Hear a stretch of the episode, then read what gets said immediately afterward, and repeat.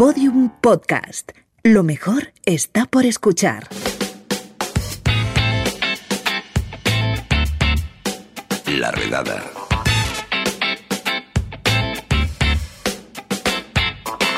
Personajes con historia. Y no necesariamente buena. Bueno, pues todo lo que empieza termina, incluso las obras de la Sagrada Familia terminarán en algún momento. Y este podcast, La Redada, va a terminar esta semana. Han sido 10 temporadas, muchísimos programas a nuestras espaldas, hablando de Internet, de chorradas, de temas más serios. En general, 10 temporadas tratando de entreteneros y haceros pasar un buen rato. Espero que lo hayamos conseguido. Dentro de estas últimas redadas que vamos a hacer esta semana, no podíamos olvidarnos de nuestra sección de historia, donde creo que Víctor Lloret eh, nos ha traído hoy, así como cierre, un invitado de excepción. Víctor Lloret, ¿qué tal?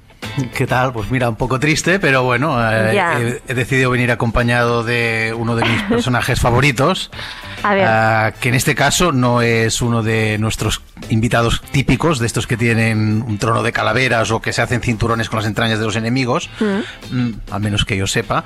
Uh, hoy tendremos a uno de mis personajes favoritos, que es uh, Julio César.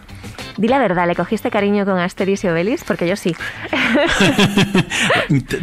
totalmente cierto. Incluso no sé si me cogió la afición a la historia un poco debido ah, a, pues leer, a leer Asterix. Em, y muchas cosas del personaje siempre las he tenido presente, personaje de César, las he tenido presente debido al, al cómic de, de Asterix.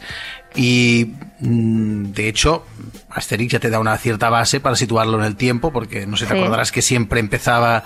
Esto lo ponía en la primera página, no sé no sé si siempre ponía lo mismo, pero creo que casi siempre ponía que estaba situado en el año 50 antes de Cristo. Y efectivamente, eh, Julio César mm, nació en el año 100 antes de Cristo y murió de forma bastante violenta en el año 44. Bueno, y también... Que, en los cómics tenía 50 años. Sí, y también era verídico su romance con Cleopatra. Sí, que, sale en diversos, eh, bueno, el famoso Asterix en, Egipto, que, Creo que, que creo que hicieron justo después de la película de, de Les, Taylor y Richard Burton. aunque también lo que sí que sería cierto en este caso, que tendría que comprobarlo, ¿eh? es que la fecha de Cleopatra sí que no nos cuadraría, porque César la conoció en los últimos años de su vida, pero bueno, esto, esto lo podemos perdonar.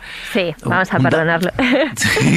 pero tiene detalles muy graciosos, bueno, que yo los recordaba muy graciosos eh, en el cómic, que son verídicos, luego la vida real de, Julio César, como por ejemplo, si te acordarás lo de que estaba muy obsesionado con la calvicie y, de, disimularla. Sí, sí, y que, le, y que le gustaba mucho, valga la redundancia, gustar. Sí, sí, sí, sí. Salían dibujos de esos con, el, con espejitos delante, cosas así. Sí, sí, sí, Le gustaba mucho su imagen. Era, era seductor, era... La, dada la, seducción. era, bueno, incluso casi casi podríamos decir que era un adicto al sexo, diría en términos actuales. ¿Ah, ah, de hecho, se ganó unas cuantas enemistades políticas ah, por la mala costumbre de acostarse con las esposas de otros ilustres ciudadanos romanos. Y eso, evidentemente, eh, estando él casado, que los tuvo con tres mujeres distintas, que por cierto se divorció de la segunda, un poco hipócritamente, porque había un rumor de, que ella eh, tenía un amante, que fue cuando él dijo esa frase que, bueno, que la mujer de César debía estar por encima de la sospecha. Ah, el doble raserum. un clásico atemporal. ¿Tuvo muchos hijos con tantas amantes y esposas? Ah, pues conocidos no, bueno, tuvo el que también vemos en los cómics de Asterix, el Cesarión, que tuvo con con Cleopatra, que el pobre chaval tuvo también un final trágico. Eh, tuvo una hija, a la que llamó de forma muy original Julia, que esto pasaba mucho con los romanos, tengo que avisar que es luego es un lío mirarte los, los, árboles familiares porque repiten los nombres, pero vamos, muchísimo.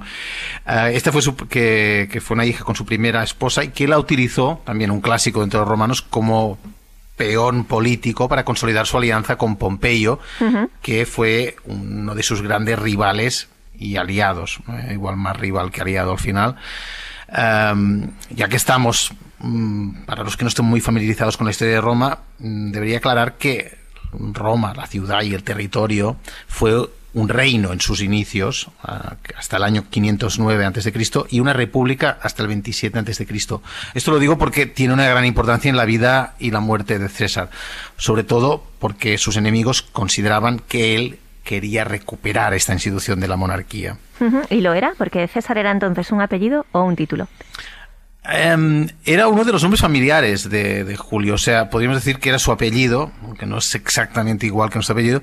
Lo que pasa es que eh, el tiempo y las circunstancias lo acabaron convirtiendo en sinónimo, de emperador. O sea, imagínate si fue un hombre poderoso que su apellido se convirtió en sinónimo de poder, hasta el punto que eh, como dato curioso, el título de zar y el de Kaiser, los dos son derivaciones del apellido de César.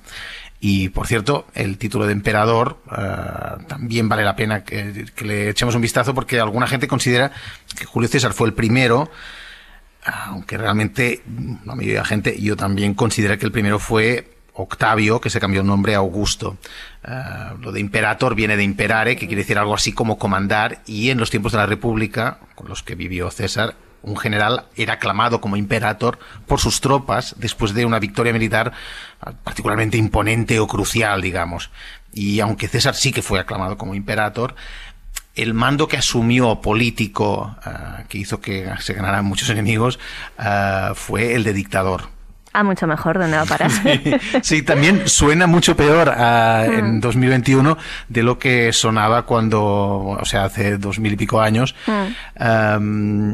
porque no era un, no era un cargo, mm, o sea, no era, no era un cargo arbitrario, o sea, te podían elegir dictador, ah, no era como un golpe de Estado aunque, aunque podía ser discutible esto, pero bueno, en el caso de César podríamos decir que conservaba una cierta apariencia de legalidad su cargo de dictador. Um, lo que es que lo que sí que es cierto es que en la época de, César la República estaba en crisis y muchos senadores, mucho del aparato que compartía el poder en, en, esta República tenían miedo de que él quisiera darle la estocada final y irónicamente lo que hicieron fue darle la estocada final a él para evitarlo. ¿Cómo llegó a ser un hombre tan poderoso? ¿Era hijo de la alta sociedad romana? pues sí y no. O sea, era una familia, lo que las dos la división que había más clara dentro de la sociedad romana era entre patricios y plebeyos. Él era patricio, que eran los nobles romanos. Y además, bueno, esto también, no sé hasta qué punto esto fue mm, creación literaria del, propio César. Evidentemente mm, no era verídico, pero él se, se, se se creía descendiente de Eneas, que era el príncipe que había huido de Troya y había fundado Roma, y que a su vez era hijo de Venus. O sea, que César decía que era descendiente de, una diosa, cosa bastante humilde. Bastante, humilde Lo que pasa es que también en el siglo I la familia no tenía, o sea, cuando él apareció en la arena política, la familia no tenía mucho poder, mm, ni dinero, ni influencia. De hecho, la juventud de Julio fue particularmente problemática por ser su tío uno de los líderes del bando derrotado en la guerra civil. Eh, en, parte para huir de este entorno fue mm, uno de los motivos por los cuales se alistó al ejército, que le fue muy bien y de, de, de, estar en el ejército pasó a ser embajador y después lo que vendría a ser un equivalente a nuestro abogado. carrera completa.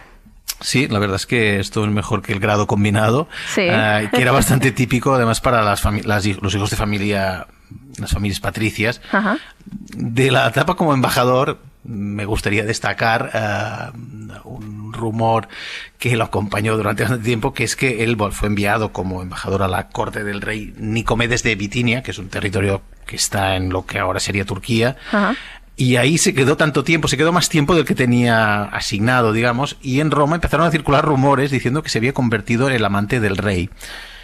Un dato que evidente, bueno, un dato, un dato, un rumor que sus enemigos usaron más adelante contra él. Mira, eso no salía en Asterix. no, no, Hubiese sido bastante bueno, ¿eh? que hubiese salido esta, esta, no sé, no, no podemos descartarlo, ¿eh? que fuera bisexual, porque ya te he dicho que la actividad sexual desde luego que le gustaba. Y volviendo a Asterix, aunque no sean los mismos piratas de Asterix, esos que siempre tienen el, el naufragio en el horizonte. en esta, también en esta etapa de su vida fue capturado por piratas, que había muchos en el Mediterráneo, él concretamente fue capturado en el Egeo.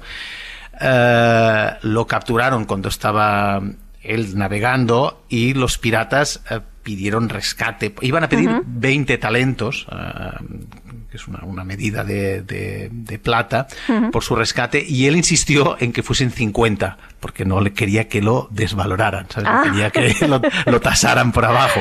Y también les dijo que una vez libre, que volvería, los capturaría y los crucificaría vivos. A ver, no parece muy buena política esto de hablarle así a tus secuestradores, ¿no? No.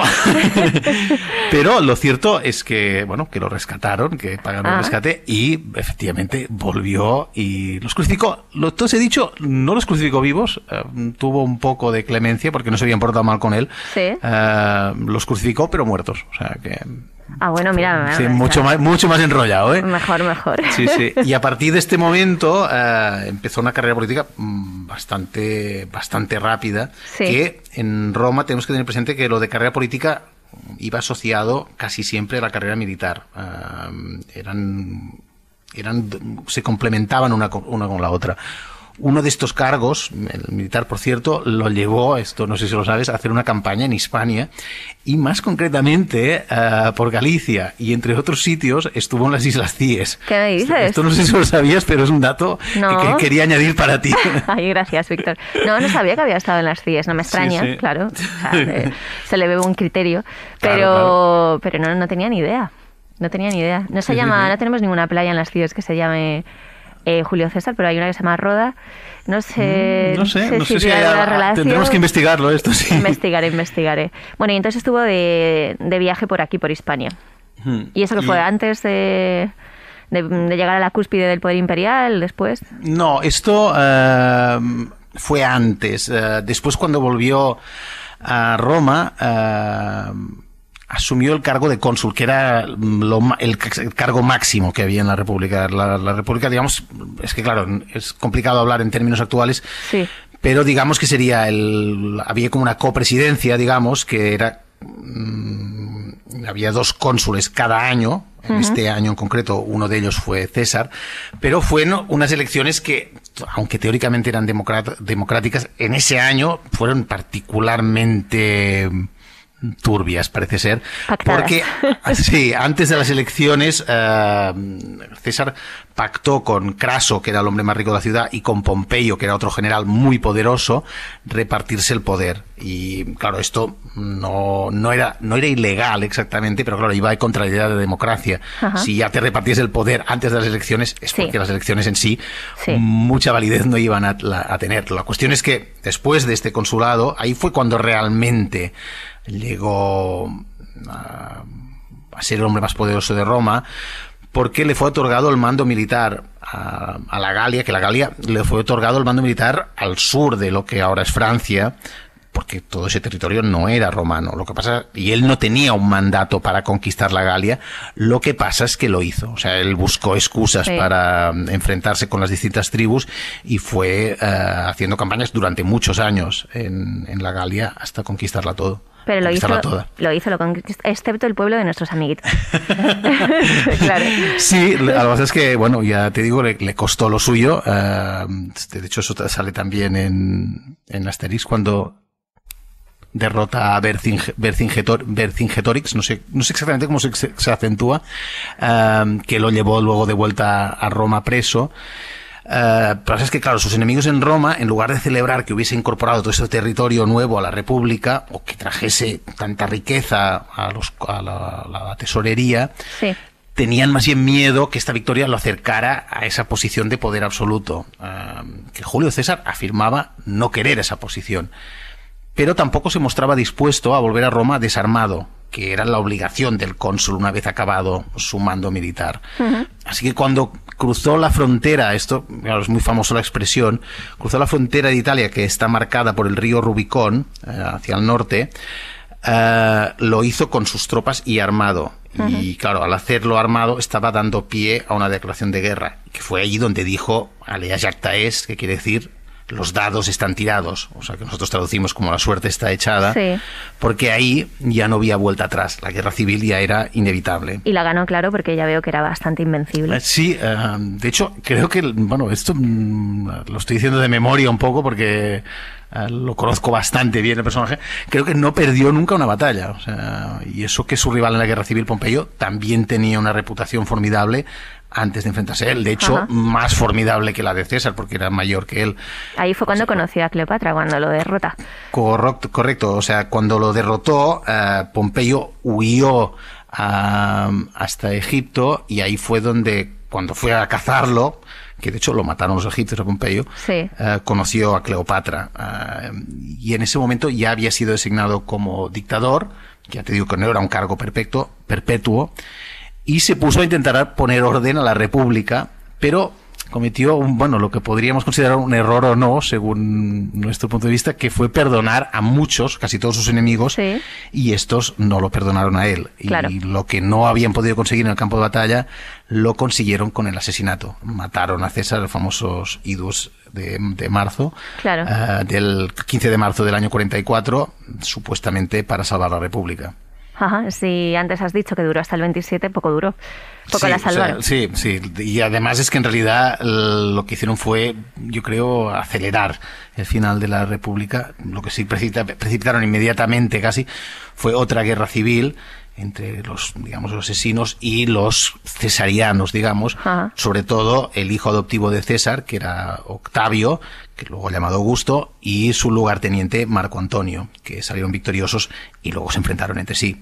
Marco Antonio, que después se lió con Cleopatra, claro. También, bueno, sí, esto. Y Bruto, uno de los asesinos, era no sé si hijo suyo. Mm. Es que esto en, Asterix, eh, ya sé, parece mentira, lo estamos utilizando permanentemente, pero es que realmente mis referencias sobre todos estos personajes vienen inicialmente de Asterix. En Asterix creo que daban a entender que era hijo suyo, si no me acuerdo mal, porque no los he podido mirar para hacer. Creo para... Pero yo creo recordar que sí, que lo, que lo, que lo llamaban así, y además lo, pintaban muy bruto, por el nombre supongo, pero que no lo era en realidad, ¿eh? Ah, que no era hijo natural ni adoptivo, lo único que César, dentro de la tendencia que te he dicho antes, había sido amante de su madre pero bastante después de que este hubiese, hubiese nacido. Ah, no, no, podía ser su hijo legítimo, aunque luego había hablado de que lo era. Y una cosa para terminar, ¿cuándo dijo lo de Beni? Bidi, Bici, o como se pronuncia. Sí, creo que, es, que creo, creo. Ah, pues esto, ah, como puedes ver, tuvo unas cuantas frases de estas memorables. Sí. Mm, lo de por ejemplo lo de cuando cuando murió de que lo de Et tu Brutus que sale también en Asterix esto creo que viene de Shakespeare y no es verdad pero ah, además que según unas, algunas versiones seguramente entre ellos dos hablarían en griego, porque era la lengua que se hablaban entre ellos los romanos cultos. Pero bueno, eso es, ah. otra, historia. A tu pregunta de lo de Beni eh, esto fue, eh, que es bueno, quiere decir vine, vi y vencí, lo dijo durante una de las etapas de esta guerra civil, eh, cuando venció en la batalla de Cela al rey Farnaces, que había aprovechado esta guerra civil para ocupar territorio romano en Oriente Próximo. Pues nada, Víctor Lloret, eh, aquí terminamos. Ha sido un placer compartir estos años contigo en la redada. Lo mismo digo. y nada, pues eh, ahí quedan todas tus lecciones de personajes sádicos de la historia para quien quiera recuperarlos. Eh, así que nada, te mando un abrazo muy grande. Igualmente, Lucía. Un beso. Adiós.